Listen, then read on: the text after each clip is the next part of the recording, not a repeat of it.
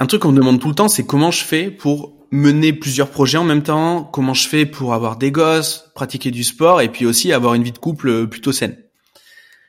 Bah en fait, moi, il me semble que il y a rien d'extraordinaire, mais bon, je vais quand même m'attarder, je vais quand même vous parler de mes routines de la semaine et comment je gère surtout mes priorités, plus que euh, réellement avoir un cadre extrêmement extrêmement euh, rigide. Euh, et donc, je vais vous lister ce qui aujourd'hui est mon quotidien. Tout premièrement, bah, c'est les enfants. Vous savez, moi j'ai deux enfants. Aujourd'hui, ils ont 9 ans et demi et 5 ans et demi.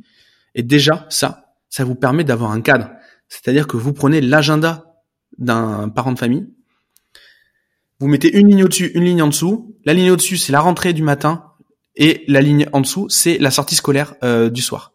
C'est-à-dire que ça, déjà, quand il faut en poser un le matin, il faut récupérer l'autre le soir, et c'est le contraire le, lendemain. Et donc ça, déjà, ça cadre la journée. Donc, comment tu gères euh, ta vie d'entrepreneur et ta vie de parent Ben déjà, je gère ma vie de parent et le reste du temps, je fais de l'entrepreneuriat. C'est vraiment hyper important de le voir comme ça. Et je pense que là-dessus, si vous êtes sur le point d'avoir des enfants, si vous venez d'en avoir ou si vous posez la question euh, d'en avoir, vous savez que dans tous les cas, euh, dans tous les cas, c'est pas un choix, c'est pas l'un ou l'autre. Il n'y a pas des moments où je suis parent, des moments où je suis entrepreneur. Ce qui est sûr, c'est que le l'entrepreneuriat est plus modulable que les enfants. Voilà, premier point. Ensuite, deuxième priorité pour moi, c'est euh, le sport. Et c'est pas le sport pour le sport, c'est le sport parce que c'est la meilleure manière de me payer en premier. Vous savez, j'en ai déjà parlé ici. Se payer en premier, c'est un des trucs euh, principaux qu'il faut comprendre quand on se développe personnellement et quand on développe un business.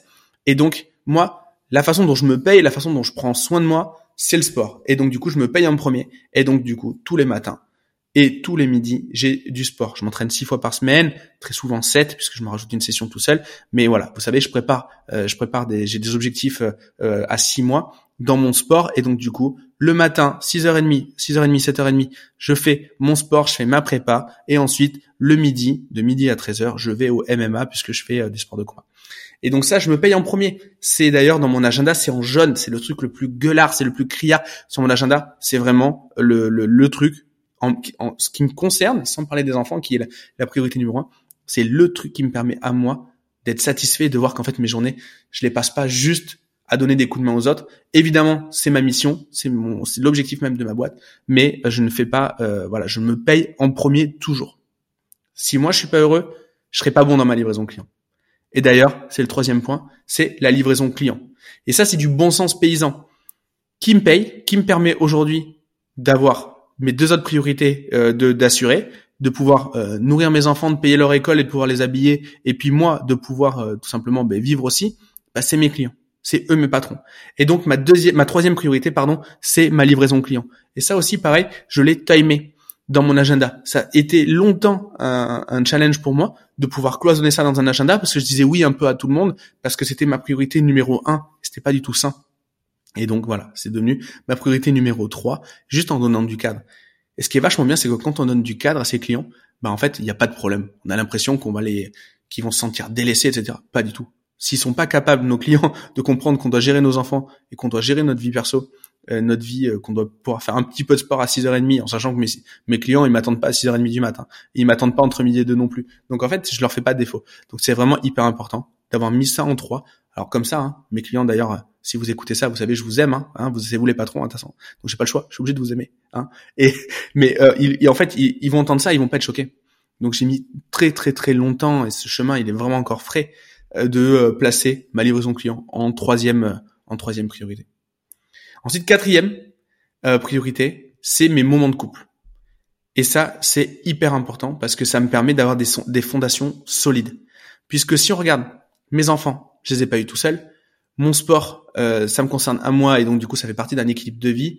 Mes clients, c'est clairement le revenu et le revenu d'un foyer, c'est important. Et les moments de couple, ben, en fait, c'est euh, c'est le ciment un peu de toutes ces grandes briques. C'est vraiment hyper important d'avoir ces moments. Et ces moments-là, nous, ils sont dans un calendrier et ils ne bougent pas de semaine en semaine. C'est-à-dire que c'est un moment qui ne, voilà, c'est comme annuler un, c'est comme annuler un rendez-vous, euh, un rendez-vous chez le médecin ou annuler une séance de sport, ça se fait pas. annuler un rendez-vous client, ça se fait pas. Mais annuler un dîner avec ma femme, bah ça se fait pas non plus. Donc tous les mardis soirs, me cherchez pas à partir de 19h.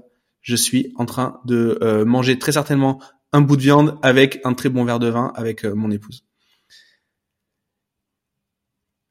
Au niveau maintenant du travail en tant que tel, du travail en tant que développement de la boîte, j'identifie les tout doux et ça vous savez aussi j'en parle souvent, euh, mes tâches au quotidien dans deux grandes catégories.